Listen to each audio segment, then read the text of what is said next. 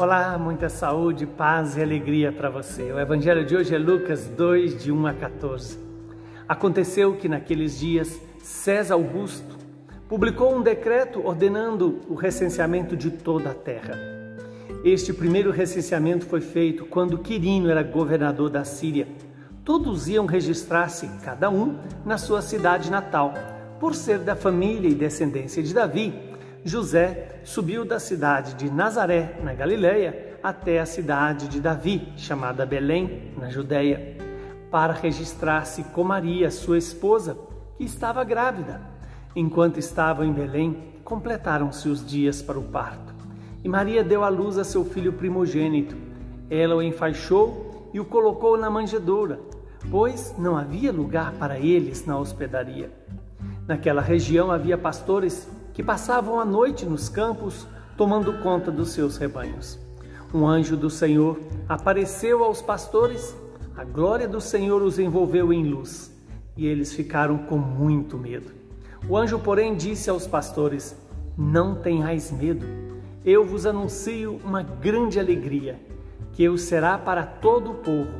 Hoje, na cidade de Davi, nasceu para vós um Salvador, que é o Cristo Senhor. Isto vos servirá de sinal. Encontrareis um recém-nascido envolvido em faixas e deitado numa manjedoura. E de repente juntou-se ao anjo uma multidão da corte celeste.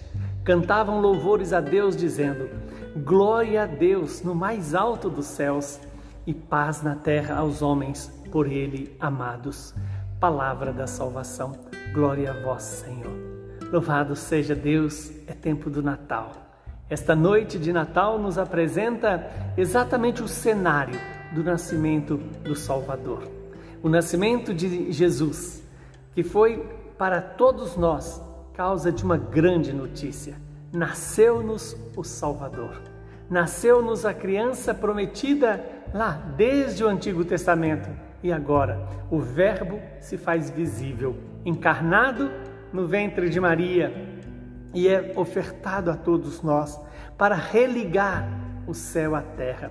Os anjos que lá no Antigo Testamento expulsou Adão e Eva do paraíso, agora canta os louvores da obediência de uma mulher que nessa decisão de fazer a vontade de Deus gera para nós o fruto da obediência, o fruto do amor, o fruto que nos, nos dará de novo a entrada no reino dos céus. Que esse Deus que se faz pequenino, que se faz humilde, que se faz miudinho, miudinho, para nos dar a grandeza da vida eterna, para nos fazer é, capazes de acolher novamente o projeto do Pai, o projeto da obediência ao Deus vivo e santo.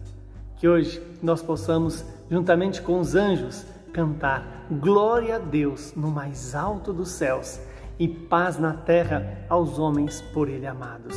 Que todos nós nos sintamos amados por esse Deus, que, embora Senhor e Criador do céu e da terra, se faz criança, se faz necessitado, se faz pequenino para restabelecer a paz entre os homens. Que o Deus Todo-Poderoso nos abençoe. Ele que é Pai, Filho e Espírito Santo. Quero lhe desejar um feliz Natal. Lembrando que o Natal não é um dia, mas é um tempo tempo de graça, tempo de encontrar com o Deus da vida e deixar esse Deus ser o centro da nossa vida. Feliz Natal para você e para todos os seus.